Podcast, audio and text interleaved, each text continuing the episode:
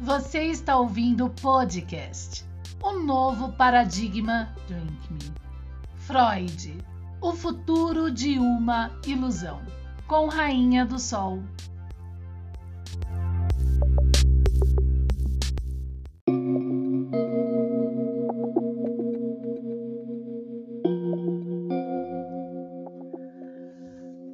Sejam todos bem-vindos a essa jornada que é mais do que complementar da jornada de Dilthey que está aí acontecendo nas nossas redes sociais de um novo paradigma nesse momento, né, nesse segundo semestre de 2021.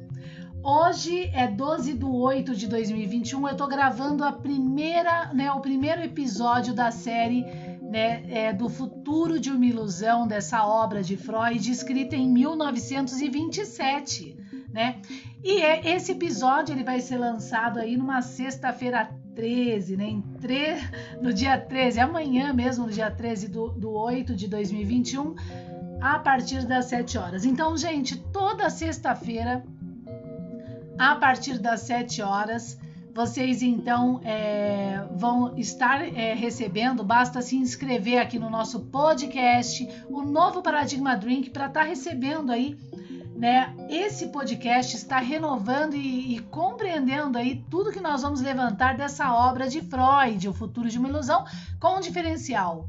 Porque nós vamos levantar com o objeto arqueológico, que é o objeto da fenomenologia, responsável pela formação, né? na verdade é a arte né? responsável pela estética da tábua da formação. Se você está acompanhando a jornada de Dilthey, você já compreende esses termos. Se não, eu convido você a nos seguir nas redes sociais de Novo Paradigma e eu fico também à disposição. Basta você mandar uma mensagem aqui no nosso podcast é, questionando, fazendo a sua pergunta, né? É, colocando a sua dúvida e que por aqui mesmo a gente responde, tá bom? A gente bate um papo, conversa e responde. Fique à vontade. Mas vamos lá então, gente. A obra O Futuro de, de uma Ilusão de Freud. Ela foi escrita em 1927 tá?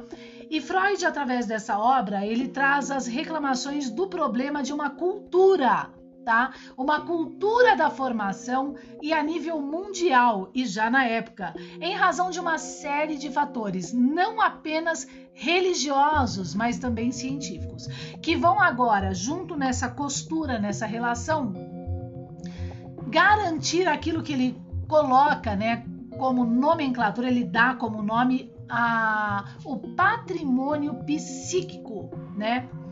E tudo mais dessa própria cultura, né? É, por exemplo, o patrimônio psíquico. Já vou adiantar, mas a gente vai entrar em detalhes, e nem que leve seis meses esse podcast, tá? Uma vez aí a semana a gente vai entrar em detalhes profundos sobre isso. É, a condição daquele que grita que, por exemplo, Freud é laico abaixo, abaixe a religião, né? Já faria parte desse patrimônio psíquico do problema dos narcísicos que mantém essa tábua formadora mundial e essa cultura mundial, tá? Então, é, o importante agora é entender que Freud, no futuro de uma ilusão, ele não ataca apenas a religião, isso várias vezes, como eu vou provar, como também a caótica ciência que nada resolve e que nessa relação e que já é uma crítica clássica na própria historicidade, história factual, tá?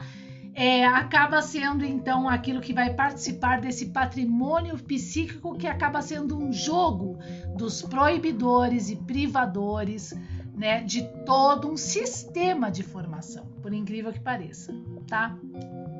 Nós também, nós também nesse, nesse caminhar vamos abordar as relações de Pfister, Pfister, né, que é o luterano, com Freud. E aqueles termos que Freud levanta dentro da obra que eu acho muito interessante e muito importante a, a observação, que é a condição de, olha, Pfister, eu e os meus eu e os meus colegas, eu e os meus. né? De uma forma que parece realmente que Pfister não conhece o objeto e Freud acaba se aproveitando dessa relação que é sim positiva para mostrar para os seus o problema da própria cultura e deixar escrito até como exemplo tá? Para o nosso tempo agora moderno, para o nosso tempo atual, né? Que também Freud faz o quê? Pouco tempo, né? 1927. Antes dos Progons, 1933 e antes de 1939, que foi aonde ele, né? Quando Freud morre. É, e aí entra o Reich, o problema do Reich e tudo mais, né? Na verdade, mais do que isso, né? A Segunda Guerra Mundial e tudo mais. Gente, presta atenção. Freud conhece o objeto arqueológico e ele é da clássica tá? Isso é um fator imprescindível e de suma importância para compreender Freud. E esse é um dos motivos dele falar que a psicanálise não pode se envolver com as ciências atuais, né, da própria medicina, que seriam é, as ciências naturais dessa técnica, que seria a medicina, que seria a psiquiatria e tudo mais. Se não entender Freud como objeto, a psicanálise misturada a esse processo, ela cai no engodo, né, no buraco dessa cultura e desse problema dos proibidores e privadores e deixa de ser a psicanálise de Freud, tá? Então esse é um outro termo que a gente também vai abordar em toda essa jornada aqui, por isso que é importante realmente seguir, tá? É, então a esses pontos é o que a gente vai levantar e a gente vai começar a levantar por termos importantes na própria história, e um deles então é a paideia, que acaba então por Werner Jaeger resgatando realmente os conceitos dessa cultura, tá? Então fiquem por aí, vamos que vamos mergulhar nesse conduíte da história que é muito importante sim para os nossos tempos atuais e mundiais tá bom? Para, e que vai realmente influenciar é, em todas as áreas aí da ciência, né? É, academias e, né, sem ser redundante, mundialmente falando. Então, Rainha do Sol, é um prazer ter você aqui comigo. Compartilhe o nosso podcast, como eu disse, pelo podcast mesmo você pode mandar mensagens se você tiver alguma dúvida e a gente vai aqui trabalhando todo esse relacionamento e as respostas e tudo mais.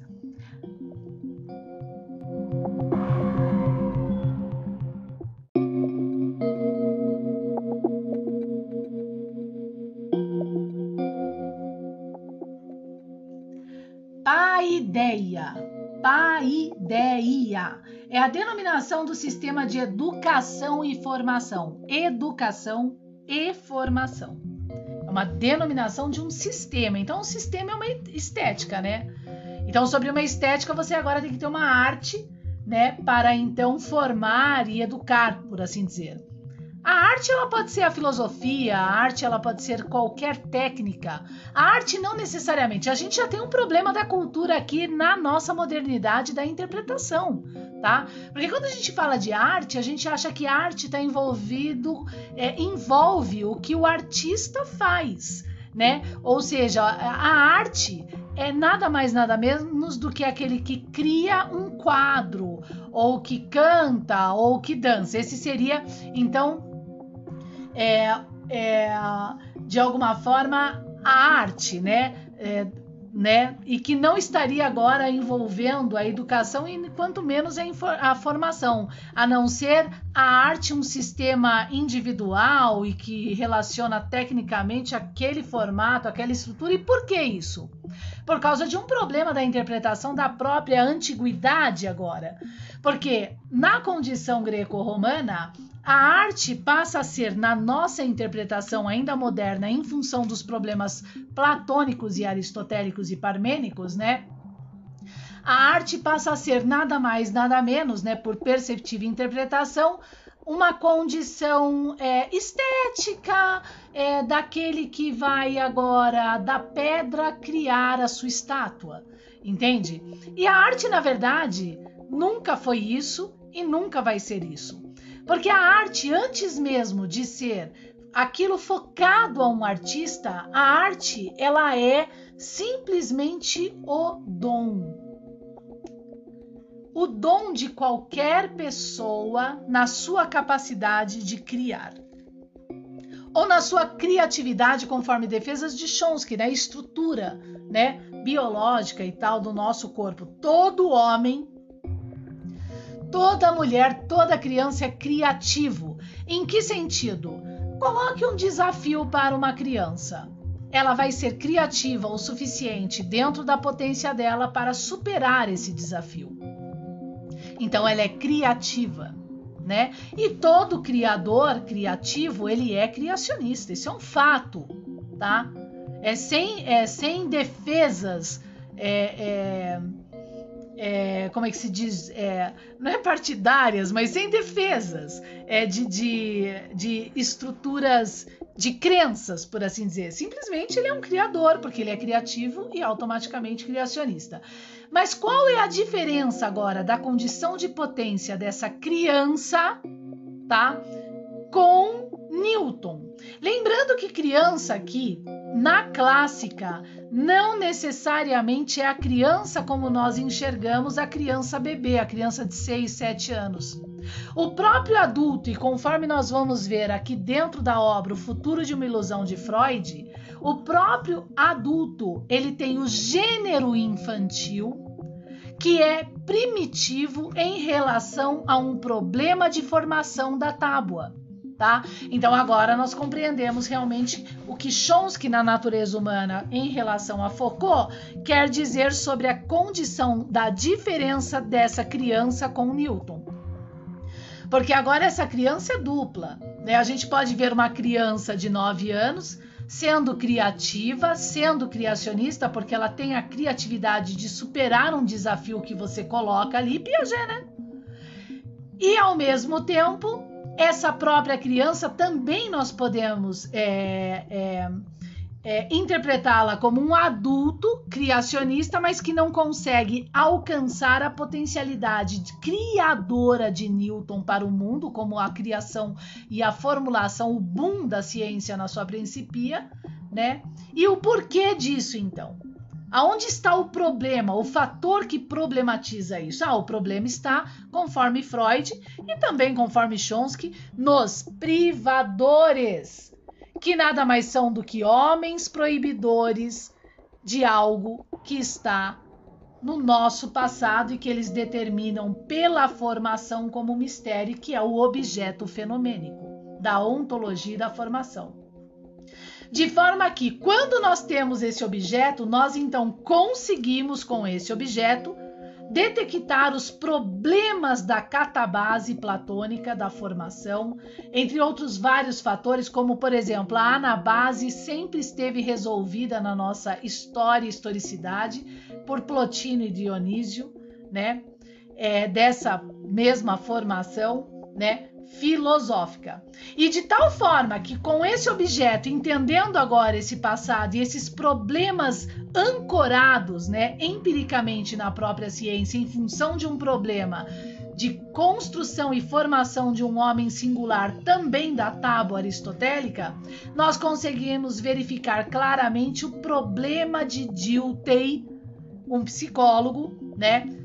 Que vai ser um grande alimentador, o pai de Heidegger da nossa ontologia moderna. Então a gente consegue detectar o problema de Dilthey na obra, na sua obra, a essência da filosofia, denegrindo Sócrates e enaltecendo Platão, para então conjugar com o seu leitor a ideia de que a filosofia nada resolve. Então, nesse meio te tempo, né, nesse problema aí de Dilthey, Dilthey, que é, é, praticamente do ano de 1833 a 1911, 1914 foi a Primeira Guerra Mundial, tá? É, então, nesse, nesse meio tempo, e Dilthey está ao lado dos problemas de Nietzsche, então acompanhem aqui no podcast também, Filosofando com Nietzsche, para conseguir criar uma costura maior e ampla dessas perspectivas.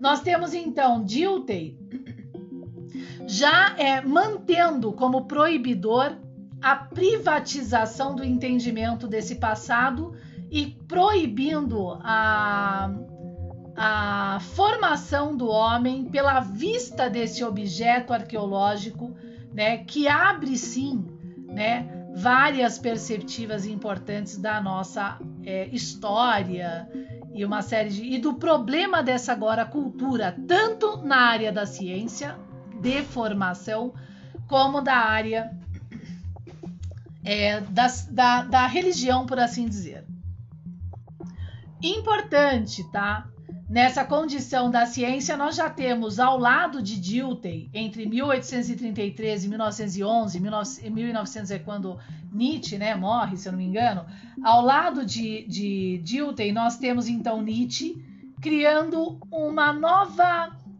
crença dessa cultura, desse problema da cultura, né?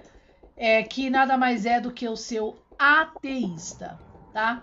Então, é, Nietzsche é de 1844 a 1900. E por isso, nesse momento, tá? Se levanta o judeu Freud. E o judeu Freud, então, ele traz no futuro de uma ilusão, em função desses modernos, né, ou pós-modernos aí, filósofos Dilthey e Nietzsche, né, os problemas desse futuro em função desses narcísicos que agora estão constituindo a formação de toda uma massa populacional e mundial, incluindo aqueles que eles dizem ser elevados. Estes proibidores, que é um pequeno grupo de filósofos lá no topo que futuramente vai envolver Heidegger e Foucault, continuando essa tradição, que é uma tradição que já vem anterior ali, desde Parmênides, Aristóteles e, e Platão então, Freud é, mostra o problema desses narcísicos, que essa condição de, de, formar o povo com esses conceitos e essa forma de pensar realmente é patológica.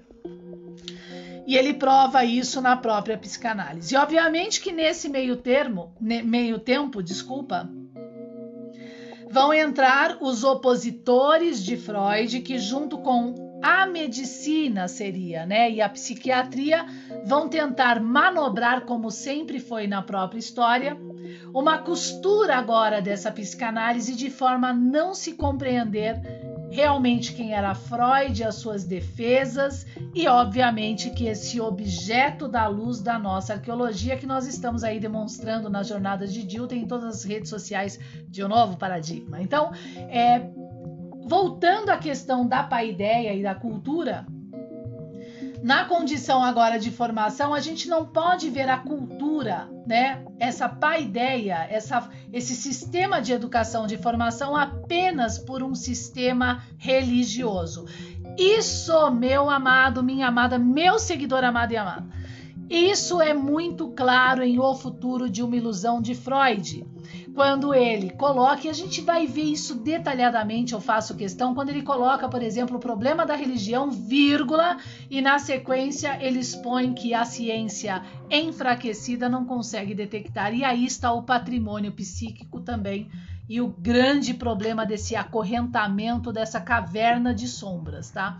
E não enaltecendo Platão, porque Platão é um colaborador para aprisionar a massa popular nessa caverna. E futuramente focou também, né, contra a natureza humana e falando que ele está sim para potencializar com as suas filosofias vãs a natureza humana, desde que a regra seja clara. Por isso que ele debate ali com Chomsky, né? É, e a gente vai trazer isso na jornada de Dilton. Não vou me adentrar aqui né, né, nesse caminho, aqui nesse podcast através do, do futuro de uma ilusão com Freud, né? Mas só assim retomando de forma rápida, ele fala que é, o homem ele não precisa do filósofo. Isso é um grande problema. Porque a partir do momento que ele segue essas defesas de Dilthey na essência da filosofia, que não há necessidade da filosofia e só da psicologia, né?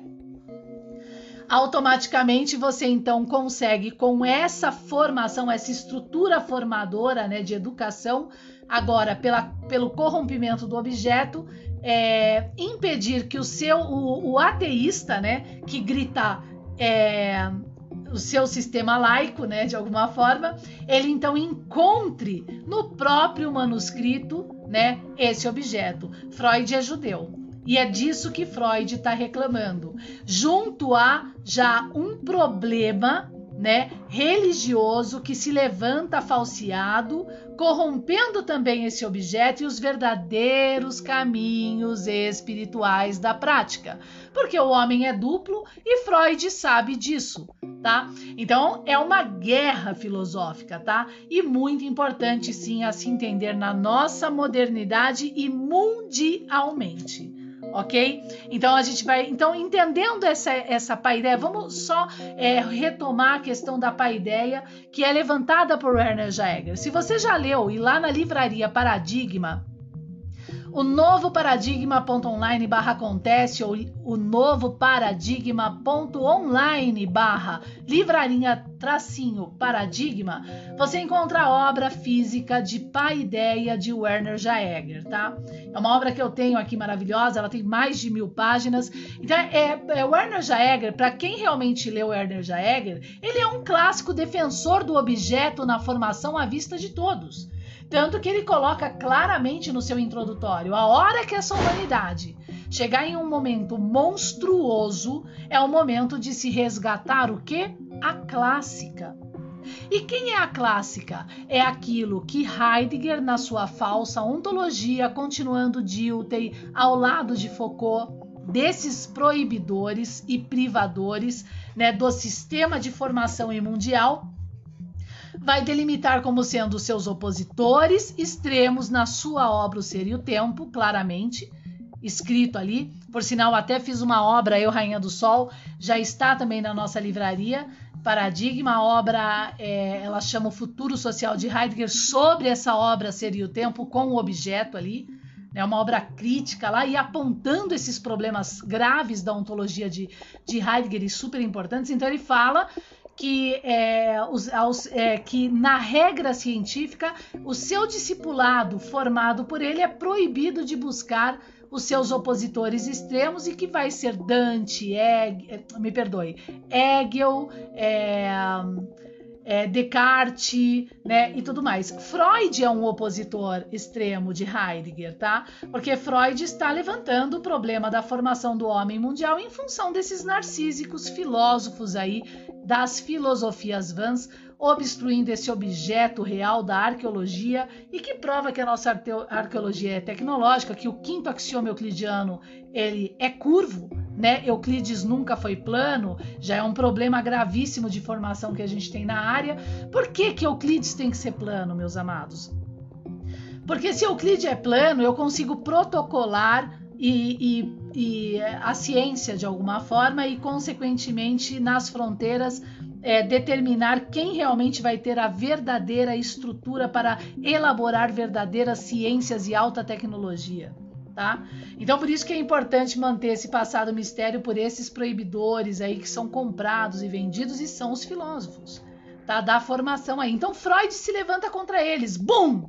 Aí a gente tem a Segunda Guerra Mundial, o Reich, já com a Primeira Guerra Mundial, aonde Freud vive praticamente esses dois momentos, tá? Um judeu levantando essa candeia, tá? E aí tem as relações com Pfister, que é super importante. Então entenderam a cultura? A cultura, ela é uma formação aonde nós temos um problema arqueológico, tá? Em função de uma costura entre vans, a van filosofia, que são filósofos corruptores, empiricamente mantendo um tipo de ciência protocolada, impotencializada, críticas de Sigmund Freud, tá? E consequentemente problema assim religioso. Lembrando que o, que o manuscrito bíblico não é religião e ele mesmo em Hebreus repudia a religião. Tá? Ele fala de caminhos espirituais da formação dos verdadeiros eleatas, do estoicismo das defesas da primeira fase de Zenão do virtuoso ok? Então, tudo e não nega também a substancialidade constante presente, que é um outro problema que nós temos atual, né? Hoje, por exemplo, se traduz o ser e o tempo e a presença de Heidegger sem compreender o que é o constante presente, o que significava realmente isso na Grécia, em função desses formadores, inclui Heidegger, da impotencialização humana, mantendo essa cultura. Então, gente, olha, vamos que vamos nesse podcast, porque vai ter muita informação importante para a nossa atualidade e modernidade. Se você quer mudar o mundo, você está no lugar certo, tá? Porque aqui a nossa missão realmente é fazer vocês entrarem nesse, nessa potência gigantesca, perceptiva de forma a realmente serem os juízes finais desse mundo, tá? E, e, e, consequentemente, delimitar realmente qual é o caminho que o nosso mundo, a partir de agora, vai tomar. Então, continuem comigo, Rainha do Sol, e vamos ao próximo episódio dessa série.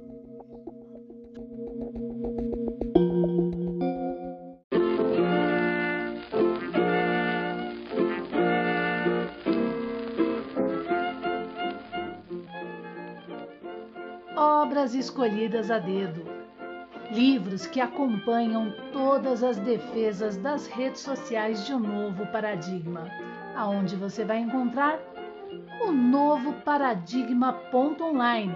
Acesse menu Livraria Paradigma.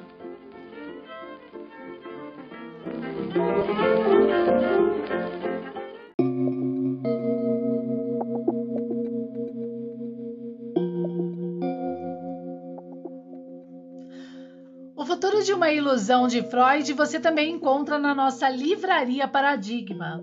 O novo paradigma.online barra acontece ou o novo paradigma.online barra livraria traço paradigma, aquele hífenzinho, sabe? Aí você encontra ali é, o futuro de uma ilusão, né? É, tradução do alemão de é, Renato Zwick Revisão técnica e prefácio de Renata Udler Kronberg e ensaio bibliográfico de Paulo Endo e Edson Souza. É, você pode obter essa obra através do Kindle Unlimited, que é um programa que eu adoro também. Na hora que você entra na livraria Paradigma, já aparece esse folder, que vai um pop-up que a gente chama, né, lá no site, que está falando assim, ó, vem aqui, essa é minha essa é a minha biblioteca VIP. Pagando só R$19,99 por mês, você te, pode então ler várias obras aí, todas praticamente obras em e-book da jornada de Dilthey, tá? E não precisa pagar a parte por essa obra, por exemplo. Olha isso, o futuro de uma ilusão de Freud está é, tá custando 17,20, né? O, a obra nova, né? Física, impressa, e você tem que pagar lá um, é, o correio. O e-book, R$16,00, né? E seis centavos.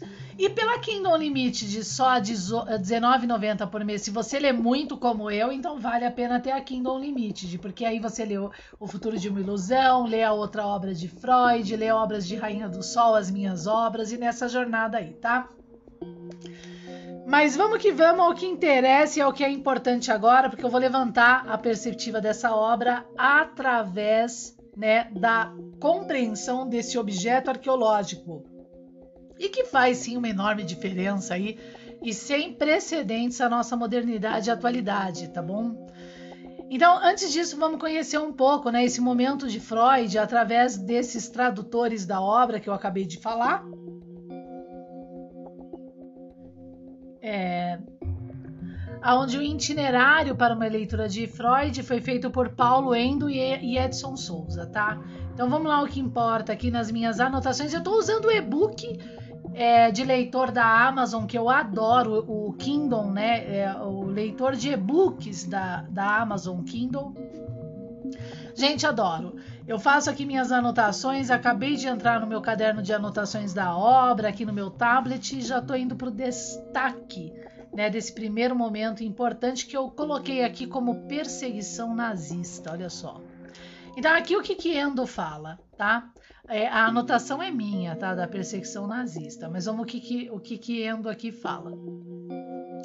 Em 1860, Jacob Freud comerciante de lãs, mudou-se com a família para Viena, cidade onde Sigmund Freud residiria até quase o fim da sua vida, quando teria de se exilar em Londres.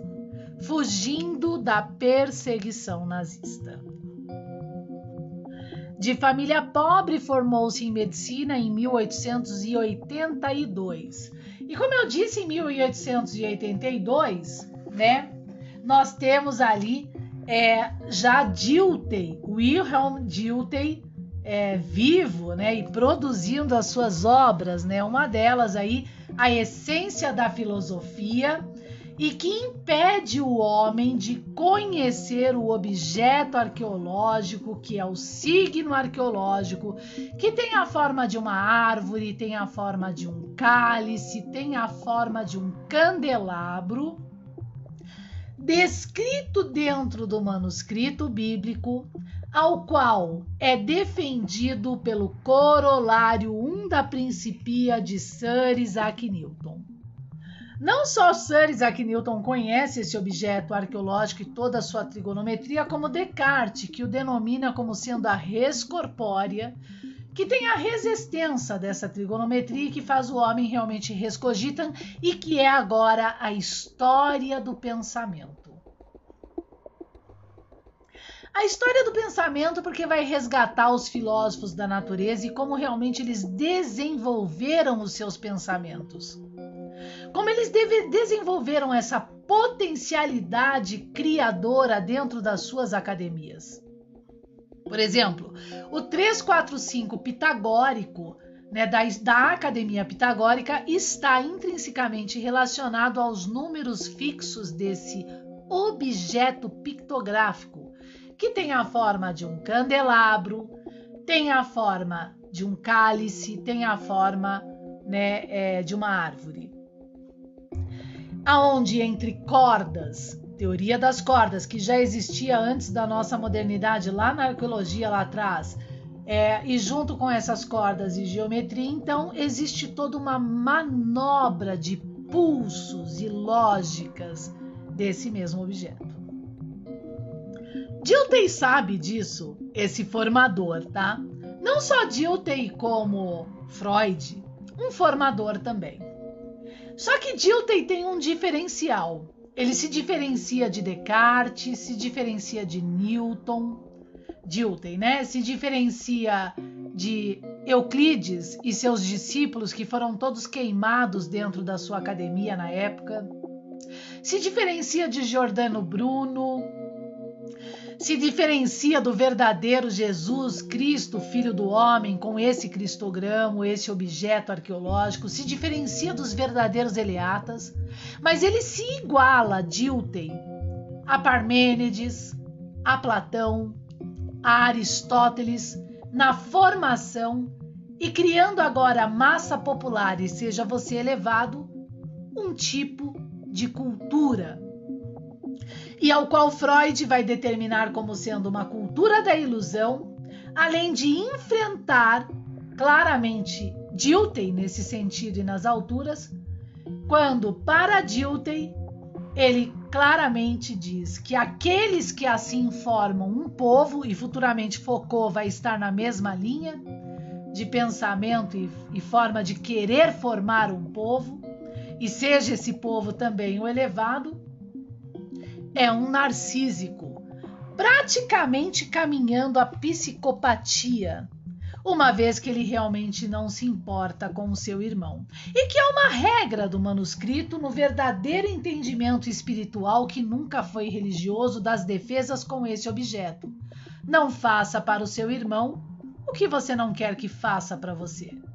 E Freud, então, está dentro desses preceitos da dignidade e, obviamente, moralidade para a formação, né?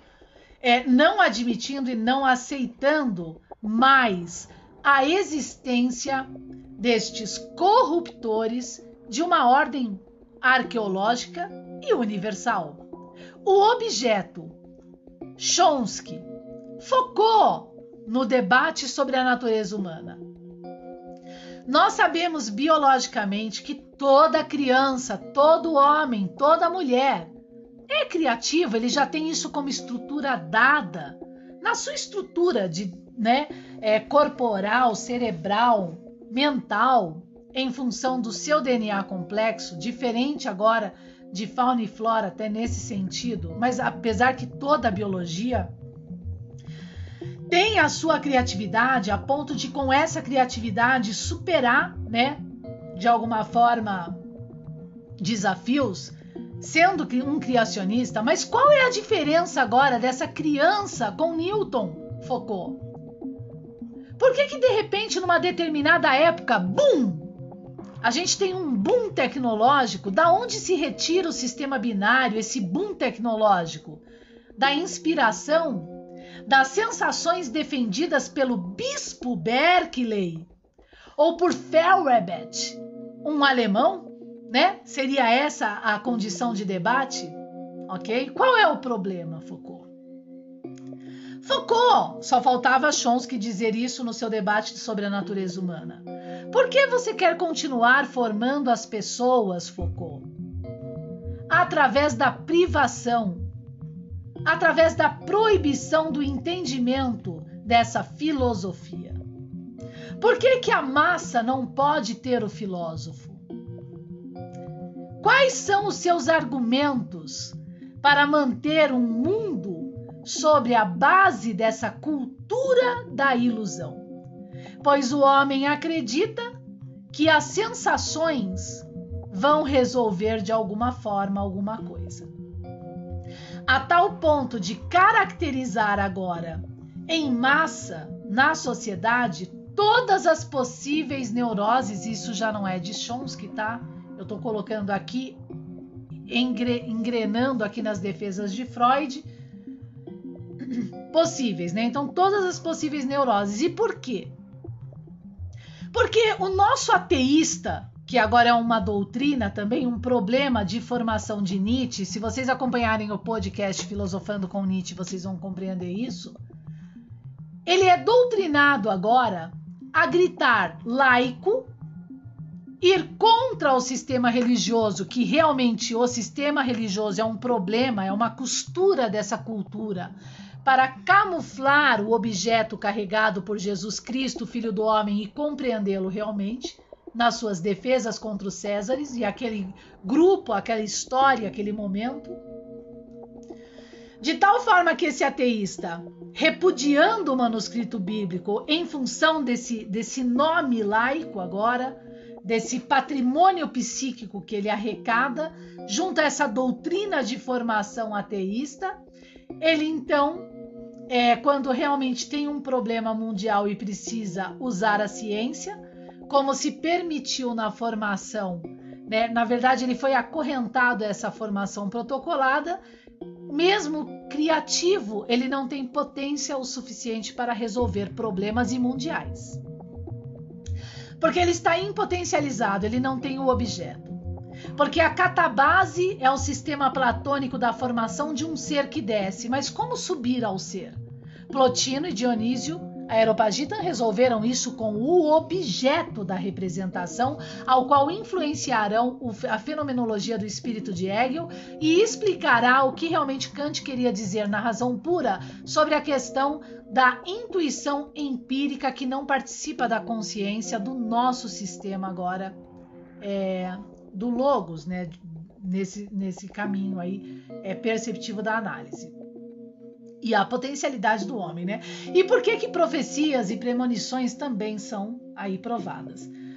Para que o ateísta doutrinado compreenda essa realidade, é, vamos então à questão da há pouco tempo aí a KGB preocupada em analisar a KGB estes parâmetros da psique, essas potências, né, que vão envolver telepatia, psicaná, é, me perdoe, telepatia, premonições, profecias e tudo mais tá? Então, quer dizer, a KGB busca isso, né? É um fenômeno real. Então, como isso, então a ciência tem como provar. E esse objeto que carrega a teoria das cordas né, e a verdadeira metafísica, corrompido por Dilthey, corrompido por Foucault, para formar um homem impotente, poderem, pela sua ordem e linhagem, determinar na formação um tipo de ontologia falseada em Heidegger e um tipo de povo e mundo, né? É, e uma quântica agora que parece que nasceu hoje, que algum sortudo aí é, pode dizer que foi ele que descobriu, né? Que aí a gente tem um problema de Nietzsche, porque Nietzsche ele segue esse caminho. Nós descobrimos na arqueologia o objeto. Como nós? Tá na arqueologia de todos, não tem nós. Né? Então o objeto vai ser oculto. Eu estou aqui no cimo da montanha. E se alguém se meter, vai perecer. Né? O anticristo. Sigam filosofando com Nietzsche que a gente está debatendo isso. Então se forma essa cultura e essa impotência humana, seja você elevado, para quando realmente vem aí os problemas reais não conseguir resolver, né? Agora de um Deus de sensação, né? De, e que aonde a, o que Freud vai colocar muito claro no futuro de uma ilusão, eu vou apontar isso tudo aqui com vocês, é, são condições é, bem interessantes, né? É, quando ele fala da questão da moralidade, né? que a própria religião que agora é formadora, ela não sustenta essa moralidade.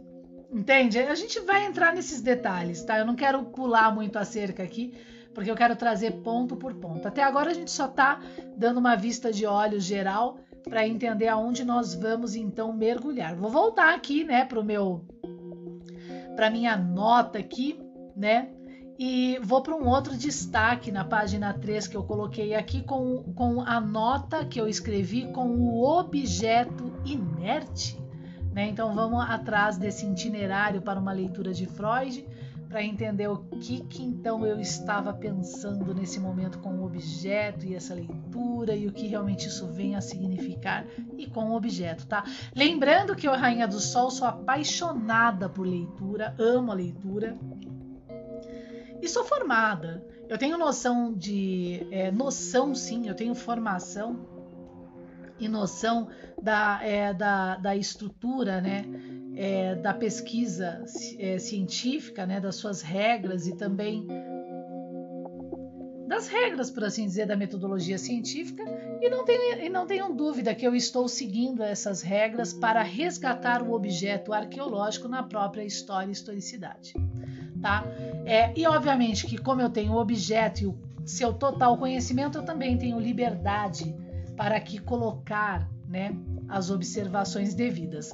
Vamos lá, são 10 anos de pesquisa e eu estou trazendo ele a você para que você também o busque na história e se potencialize na sua área mundialmente de forma a não ser levado por filosofias vãs né, e ideologias e idealismos, que é um grande problema né, dessa cultura e que está aí é, com força total no nosso mundo inteiro hoje, tá? E trazendo sim esses sistemas e esses momentos caóticos horrorosos. Vamos limpar a casa, esse é o convite. Então vamos ao, com o objeto inerte, né? Uma questão aqui que eu levantei, vamos entender isso daí.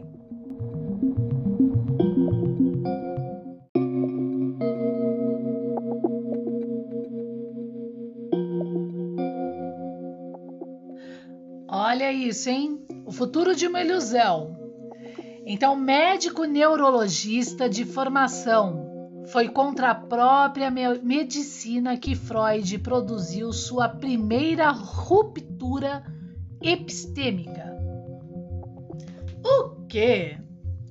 Aí que tá, né, gente? É, aí a gente já começa a ter um. A gente vai ver aqui na prática como o próprio intérprete de Freud, atual na nossa modernidade, eu sinto muito, ele acaba mergulhado nessa cultura da formação, desse problema sem o objeto, né?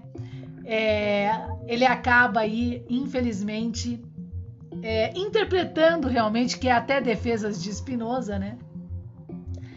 O próprio Freud incorretamente, tá? Vamos primeiro entender o que é epistemologia, epistemologia tá? E que ruptura epistêmica então é essa de Freud? Que a pessoa aqui interpretando quis colocar sobre o itinerário de Freud, tá? E aqui nós temos já um erro empírico grave, mas a culpa é como eu falo, meus amados, prestem atenção, não é da banca nem quem escreve por enquanto, porque perdoai porque eles não sabem o que fazem.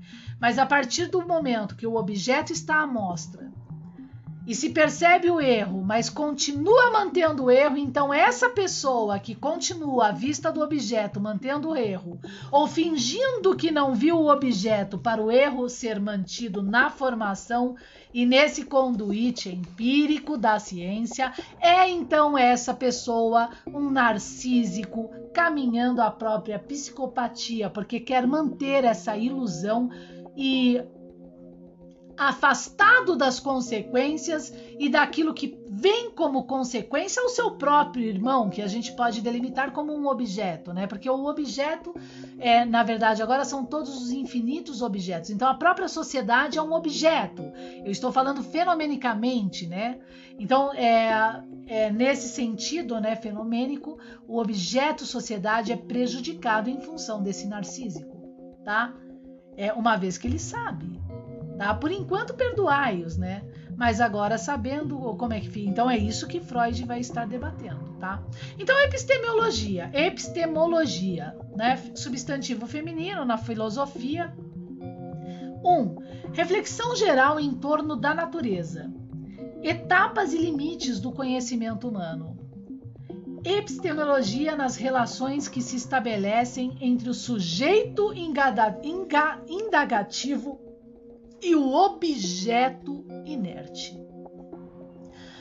Vamos parar aqui que já é o suficiente. As duas polaridades tradicionais do processo cognitivo. Então, é como eu disse, gente, na tábua, a estética da tábua da, da formação está correta. O problema é agora a arte que vai se mergulhar nela. E a arte é a própria cultura né, que envolve esse empirismo em função do problema ontológico aristotélico e que, se, que se mantém em função do problema moderno da ontologia de Heidegger.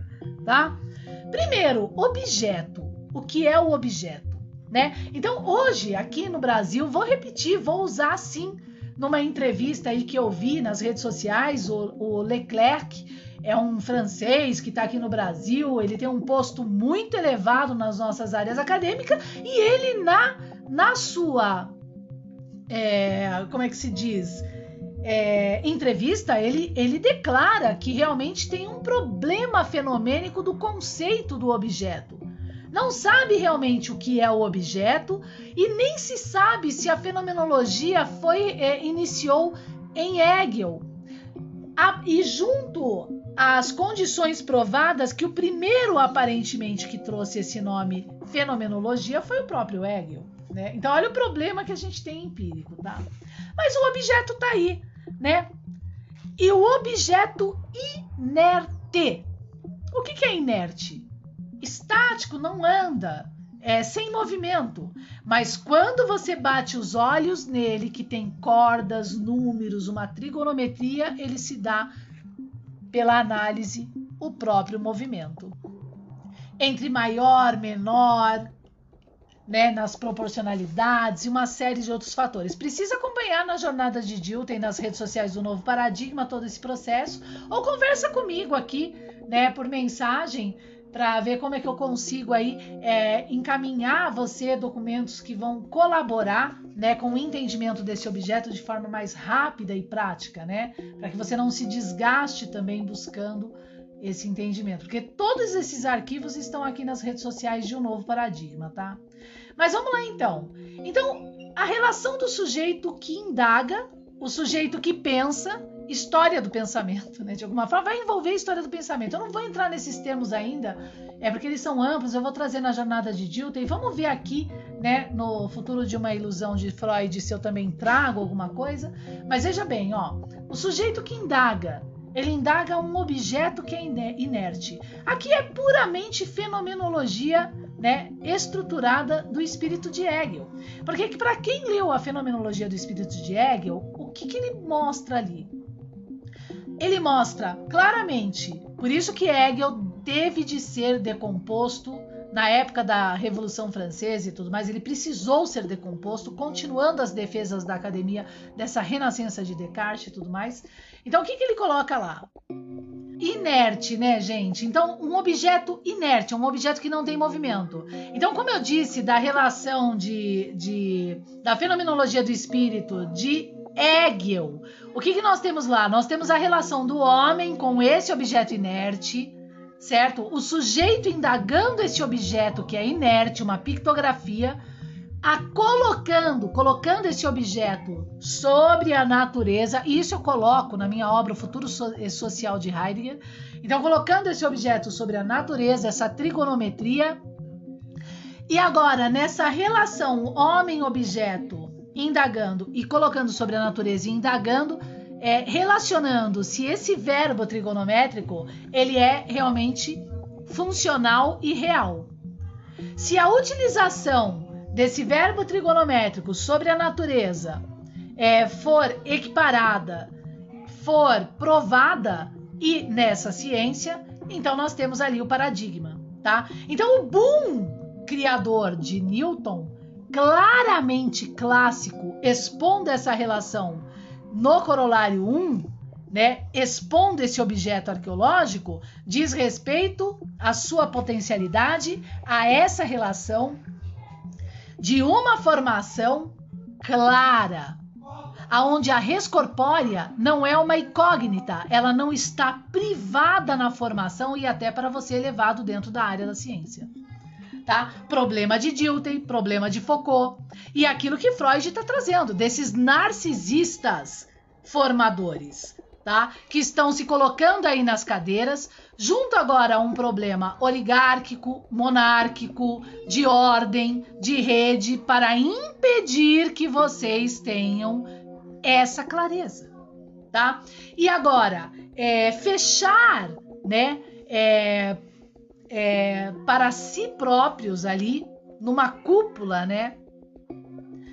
É, os caminhos é, desses booms tecnológicos, pois quem que inventou o sistema binário?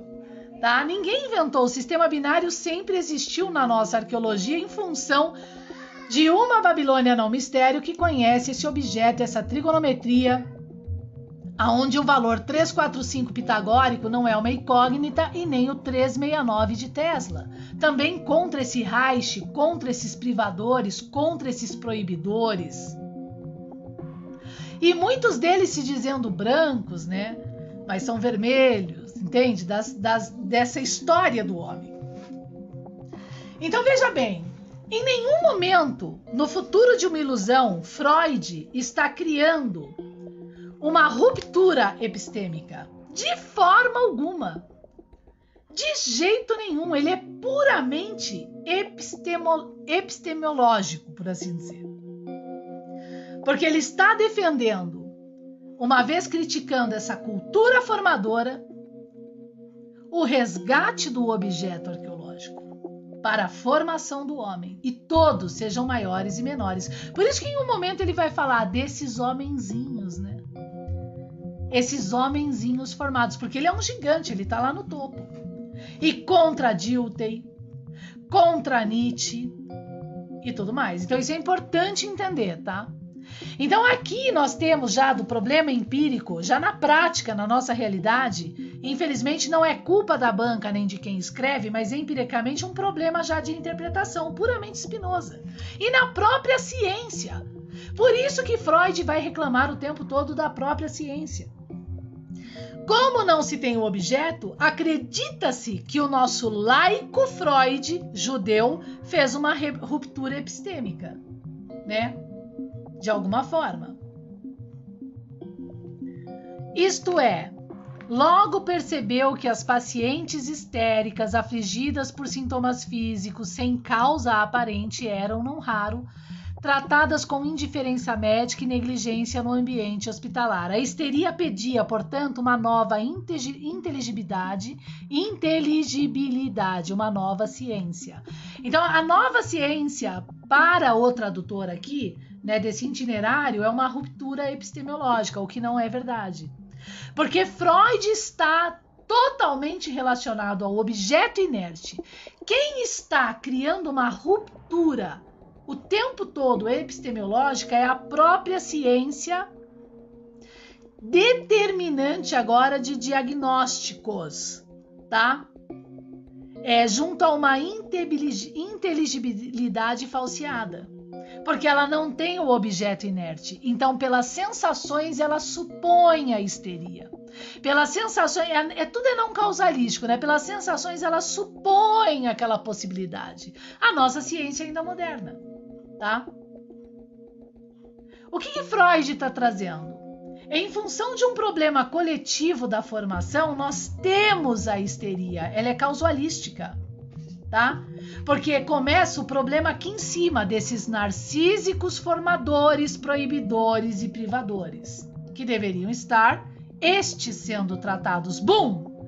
O Reich e a Segunda Guerra Mundial já a Primeira Guerra Mundial, mas Freud continuou com os meus. Ele coloca isso em obra, com os meus. Freud não estava sozinho na altura. Nestas alturas, nessa guerra do céu. Eu vou chamar dessa forma ok? Então, por isso que ele diz no futuro, no futuro de uma ilusão, nesse momento, que ele não separa de jeito nenhum, ele não separa em hipótese alguma o coletivo do individual. E por isso nas redes sociais de Novo Paradigma, desde a revelação desse objeto, que ele se revelou para mim, porque a substancialidade é, Deus existe, mas não é esse Deus religioso do problema de Mateus 21 que você tem que pagar uma arca para ter o espírito, tá? Ele é da formação do virtuoso, das defesas da escola do estoicismo, de Plotino, da igualação à substancialidade, para que haja um decaimento. Ele não é do problema psíquico, né? É de, de, de pombas gírias que me tomam para justificar a sexualidade. Tá bom? Ao contrário, ele é de um manto, né? É, de, uma, de, um, de um outro de um outro setor, né? Que faz você transbordar e até profetizar e, e, e, e, criar as suas premonições. Freud sabe de tudo isso. Eu vou provar para vocês aqui no futuro da ilusão, mostrando que Freud escreveu sobre isso, tá? Então por isso acompanhe é importante. É, e vocês vão ver que não é nada solipsista aqui, mas precisam compreender o objeto, tá? Esse objeto inerte, que é a taça carregada por Jesus Cristo e seus discípulos e que não é da religião do sistema papal. Desses formadores e proibidores que agora estão criando os histéricos. E os próprios histéricos na área da ciência. Dessa doutrina ateísta que vai gritar vai ler Freud, acreditar que ele, de alguma forma, tem uma relação de ruptura com o objeto inerte da epistemologia, né? Interpretá-lo totalmente incorreto e gritar laico. Freud é laico. Quebra a religião e participar daquilo que o próprio Freud coloca do problema do patrimônio psíquico e fazendo o jogo desses narcísicos patológicos, que é o que Freud está cri criticando também. Então, como Freud trouxe uma ferramenta, de, é uma ferramenta que é uma resistência a este problema mundial é muito forte e com os seus, os seus colegas de época, então, é, para resistir levantou-se os violentos, Segunda Guerra Mundial. Dessa linhagem, Nietzsche, Dilthey e futuramente Heidegger, Foucault. Ok? Tudo meio que na, no mesmo bloco aí, na mesma época. Tá bom? Então isso é importante entender sobre a questão da epistemologia, tá? É, e tudo isso vai se provar na jornada. Continuem, gente, não desistam, porque isso é muito importante à nossa atualidade.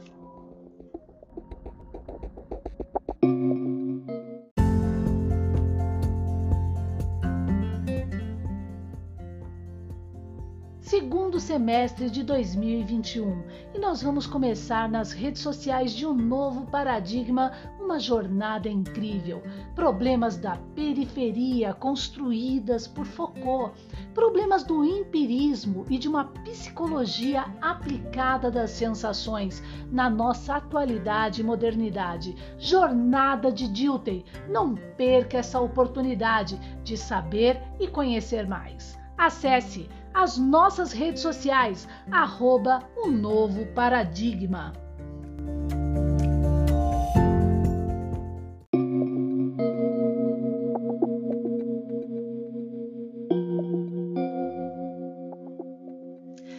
Hieróglifo. Conforme o itinerário aqui sobre Freud, o futuro de uma ilusão, é, eles escrevem aqui sobre Freud que todo sintoma psíquico uma espécie de hieróglifo. Vamos ler então desde o começo para poder entender melhor, né? Uh, enquanto Breuer, Breuer, desculpa meu alemão, tá, gente? É Joseph Breuer, eu não sei falar alemão, então me perdoe. Em 1842, 1925, né? Então, enquanto Breuer permanecia convicto de que a neurofisiologia, né? Eu sou formada, eu, eu tenho conceitos em fisiologia, tá? Então a neurofisiologia daria sustentação ao que ele e Freud já haviam observado na clínica da histeria, tá? Gente, lembrando o seguinte, então Freud ele fala eu e os meus, né? Tá? Então que eles já tinham observado, Freud de outro modo já estava claramente interessado na raiz sexual das psiconeuroses. E eu até vou entrar num termo agora importante isso daqui, tá? Caminho que perseguiu a partir do método clínico ao reconhecer em todo sintoma psíquico uma espécie de hieróglifo. Opa! Quem escreveu isso? Freud? Não. Quem escreveu isso é quem está interpretando Freud em 1900 27. O nosso Freud de agora a pouco, 1927. Mas que hieróglifo é esse, meu amado leitor, meu amado e minha amada seguidor e seguidora? Que hieróglifo é esse? Não é um objeto fenomênico? A própria res corpórea da Academia de Descartes, ao qual está escrito dentro do manuscrito bíblico conhecido pelo nosso judeu Freud, ao qual quem corrompe o entendimento desse objeto dentro do manuscrito em nosso passado é a própria Igreja Católica, junto e aliada a esses da filosofia vã das defesas para formar a massa popular, incluindo os elevados e o que eles determinam ser doutos e PhD, para criar por formação uma ciência protocolada através do totem de idolatria a um cientista que corrompe a si próprio objeto, ao qual descreve que a velocidade da luz universal não é 300 milhões por metros por segundo, e sim o dobro desse valor, nós temos uma velocidade da luz maior que isso no nosso universo, conforme as linhas de Nazca e esse hieróglifo. Essa pictografia, corrompida pelos falsos judeus, os fariseus e reclamados pelo manuscrito bíblico, junto a Jesus Cristo e os seus discípulos, os verdadeiros eleatas também Conhecido por Sócrates essa pictografia e por Zenão contrariando o falso Eleata sendo condecorado Parmênides na época do Império Aquimêônidas. Reclamações de Werner Jaeger na Paideia dos clássicos da clássica. Todo sintoma psíquico está envolvido com uma espécie de hieróglifo. Não é Reich. Não é corruptores, proibidores, Dilthey, Foucault, Heidegger. Não é mantendo essa cultura entre ciência e essa falsa, esse falso caminho espiritual para pior hoje. Cultos à energia, porque o sexo vai resolver, o totem sexo vai resolver a nossa sociedade. Veja bem, isso a gente vai trazer aqui no futuro de uma ilusão, tá? Quando chegar nesse momento que é mais no final da obra, essa jornada aqui nesse podcast vai ser longa, mas vai valer a pena. O que, que nós temos lá colocado por Freud lá na frente? Que a histeria nessas clínicas diz respeito, quando ele está conversando com Pfister, diz respeito a uma poda por formação, né? É, da sua natureza sexual. E esses opositores, não estou falando em Pfister, que a gente vai falar sobre Pfister, esse luterano, né?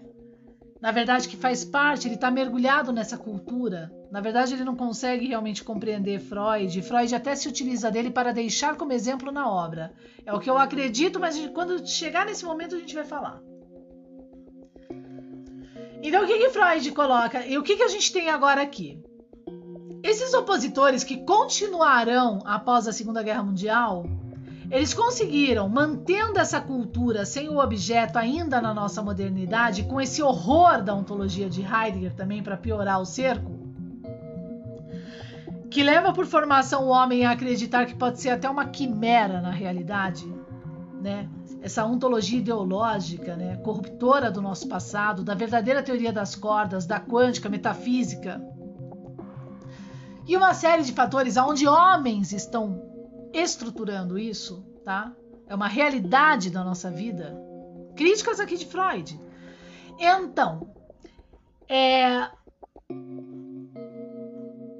essa poda sexual dada na época de 1927, por esses opositores, ela vai ser invertida atualmente à libertinagem, que é o totem sexo. Certo?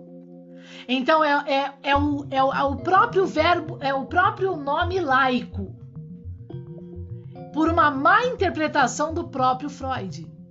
Então eles saem de um extremo da corda e criam nesse patrimônio psíquico, por ideologia, um outro extremo, junto aos seus ateístas construídos nessa doutrina por Nietzsche, que não vão ler o manuscrito, não vão compreender a arqueologia em função dessa poda que eles se permitem pela formação de não ir buscar o manuscrito porque não é científico. Mas Freud está falando do manuscrito, ao qual um sistema de religião o corrompeu e o que a gente tem aí na história. Muito claramente com esse objeto à vista, tanto que não se compreende o verdadeiro Filho do Homem, Jesus Cristo e os seus discípulos das defesas com esse objeto arqueológico.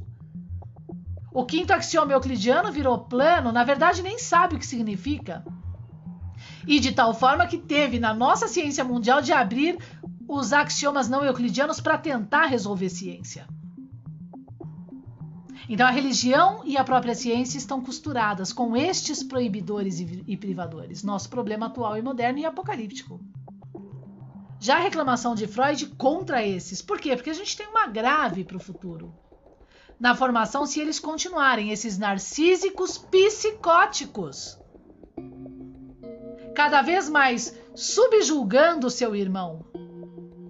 E aonde isso vai chegar? Né? Então, os clássicos não admitem e não aceitam isso de forma alguma. E eu, como clássica, também não. Com o objeto hieróglifo a candeia, defendida por Padre Vieira, que profetiza assim. Ela trouxe a dracma dessa candeia, o peso e a medida dela, e acendeu. Mas quem quer ver? Porque pela escola de Wolff, pelo próprio objeto quântico, metafísico, que sempre foi conhecido na nossa arqueologia, profecias e premonições nas dobras espaciais são provadas. O quinto axioma euclidiano Através da livraria Paradigma, vocês encontram na minha obra, junto a esse objeto, Conte a eles, Alice, os cinco axiomas euclidianos. Conte a eles, Alice, os cinco axiomas euclidianos. E uma outra é, é, é essa obra que eu queria. Ah, e uma outra obra minha importante para entender esse problema oligárquico, né? Esse problema do sistema papal, é, da tetrarquia, dos monarcas e tudo mais nessa história, desde a morte de Jesus e até a época mais ou menos de Richelieu, Academia de Mersenne e tal, vocês encontram também esse, esse todo esse conceito, né? Na minha obra. É, a Razão, Ciência e Espírito, parte 1, o problema perceptivo das cruzadas. Bom, eu fiz um combo, para quem não quer comprar o Kingdom Limite dia 19,99, eu fiz um combo das minhas obras A Razão, Ciência e Espírito, parte 1, o problema perceptivo da cruzada, que vai levantar é, a, a, tetrarquia através de críticas ali, observações de Sir Isaac Newton, que defende esse objeto no corolário 1 da Principia, né? Junto com esse combo, você tem Nietzsche e o Anticristo que acorrenta, que é importante também, foi uma das minhas primeiras obras que eu escrevi, E sequencialmente você tem uma terceira obra com esse combo, então são três obras num combo só. Na livraria Paradigma da Jornada de Dilthey, tanto que chama Combo da Jornada de Dilthey, que esse podcast de Freud faz parte, tá? Então você tem a obra O Ano da Terceira Guerra Mundial, que eu vou levantar Padre Vieira e esses conceitos das profecias e junto com esse objeto, tá? E chaves de Daniel bíblico, expondo ali datas dos finais dos tempos e tal, que é interessante também colocar. Todo clássico reconhece que Deus, que o universo é vivo, que há esse decaimento e há essa profecia, mas que não é uma manifestação psíquica, né? É, de receber espírito. Por isso Jesus já falava: deixe os mortos em paz, vamos fazer a obra na terra.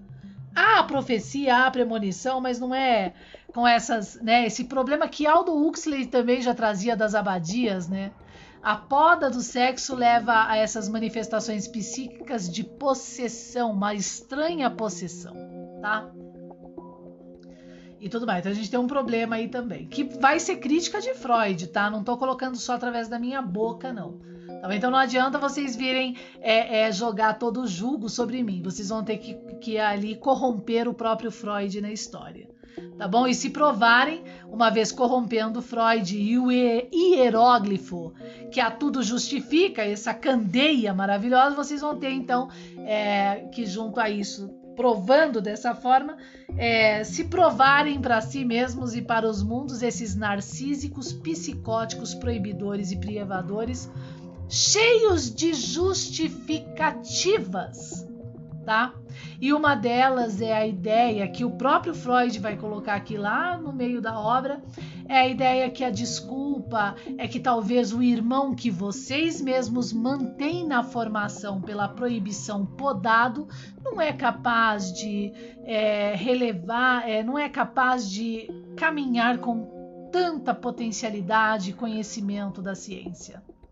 O narcísico, né, dessa ilusão né, de conceito que não é capaz de carregar essa estrutura mundial de formação, corrompendo o seu próprio irmão e não pense, se afastando desse objeto que é o seu próprio irmão, de forma a não se importar se ele vai ser impotencializado pelas suas leis e regras. Já era uma isso aí já era uma crítica de Hebreus e que levantava ali o problema da mesa de Moisés, desses fariseus falsos judeus, ao qual é, é, Freud é totalmente é, é, a par né, dessa realidade, de tal forma que ele escreve a sua obra sobre Moisés, que tal também em breve vou estar tá levantando aí. Beleza? Então, todo sintoma psíquico está relacionado a uma espécie de hieróglifo. E por isso lá na frente Freud vai falar que ele não separa o coletivo do individual em razão disso, porque transborda uma formação na tábua, um tipo de arte de formação entre ciência e religião, ocultando esse hieróglifo e o passado de tal forma que agora vai gerar os sintomas psíquicos da histeria, da neurose, dos problemas e de toda a massa popular, seja elevado, seja maior ou seja menor. Então, esse problema psíquico é dado em função daquele proibidor que privatiza o conhecimento desse passado, que é esse agora proibidor, né? O neuro, é, não neurótico, mas é na verdade o narcísico, caminhando a uma psicopatia em função da sua ilusão de que deve ser assim o mundo construído. Tá? Aonde lá no final da obra, em, conversando com Pfister, Freud também vai colocar outro fator importante do diferencial desse narcísico que agora o resultado é, de um tipo, na verdade, de neurótico. Deixa eu me ver, deixa eu ver aqui. Diferente do narcísico, então nós vamos ter o caráter delirante, tá? É, o caráter delirante é, vai estar mais relacionado ao produto dessa cultura é, que obstruindo o hieróglifo, ocultando o objeto por esses formadores narcísicos, temos agora como resultante na tábua, né, por indução agora dessa falsa formação, o, o que delira.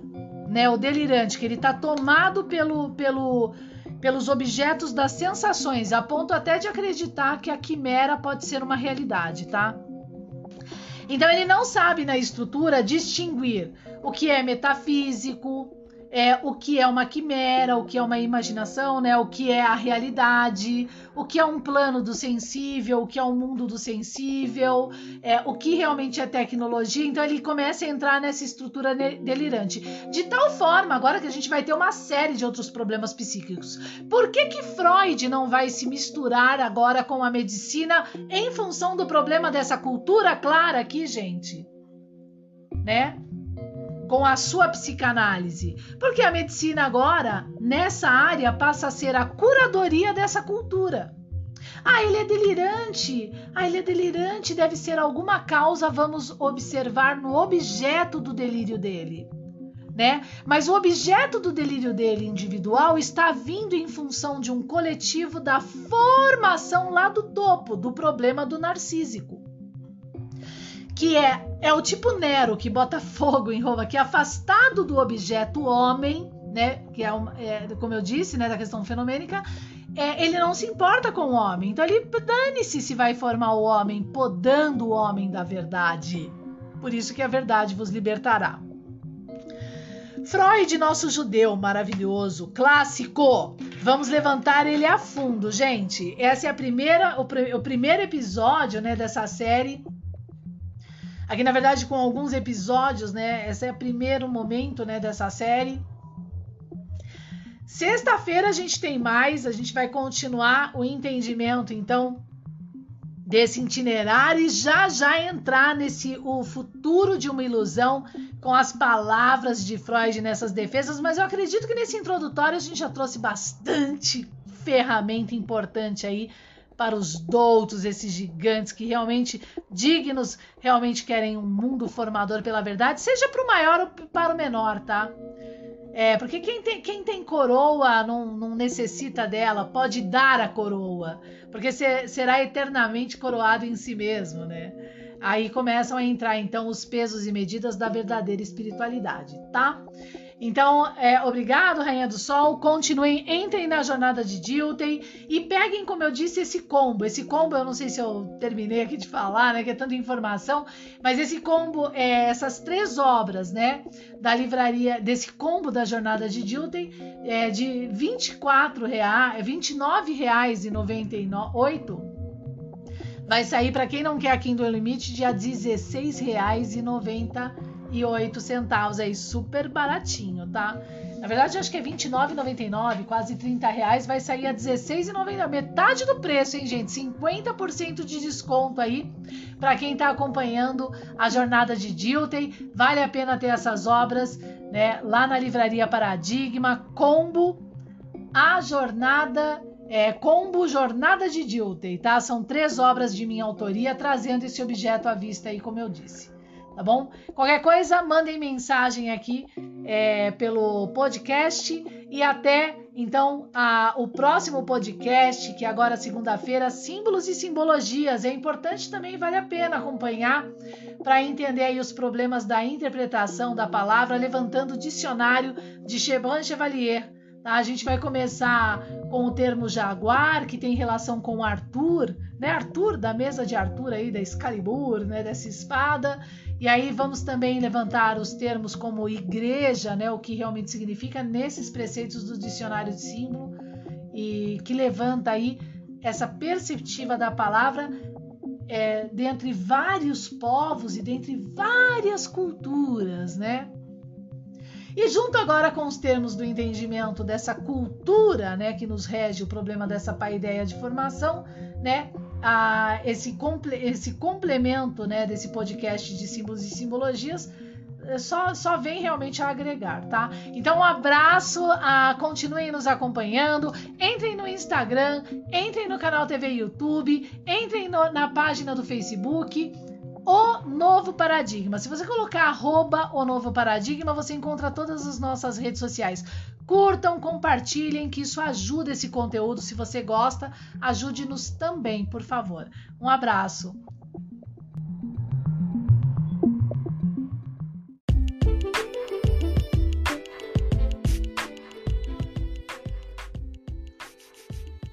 Você acabou de ouvir o nosso podcast, O Novo Paradigma Drink Me, com Rainha do Sol.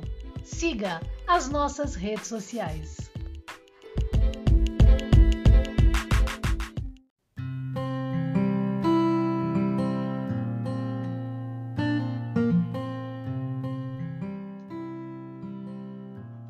Ei, você está gostando do nosso conteúdo? Eu queria fazer um pedido para você. Por favor, ajude as nossas redes sociais de Novo Paradigma fazendo uma doação. Pode ser recorrente, mensal ou uma doação única. 5, 10, 15 reais, como você preferir.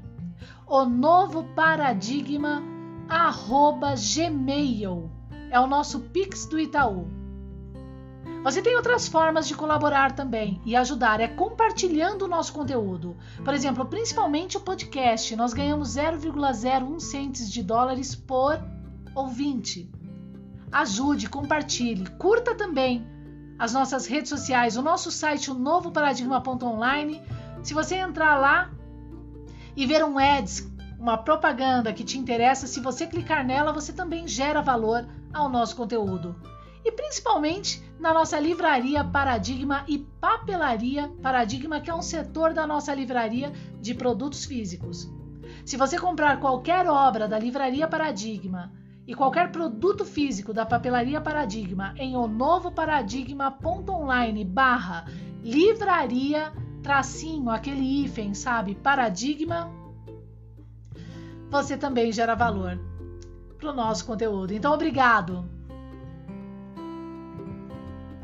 Seja um doador.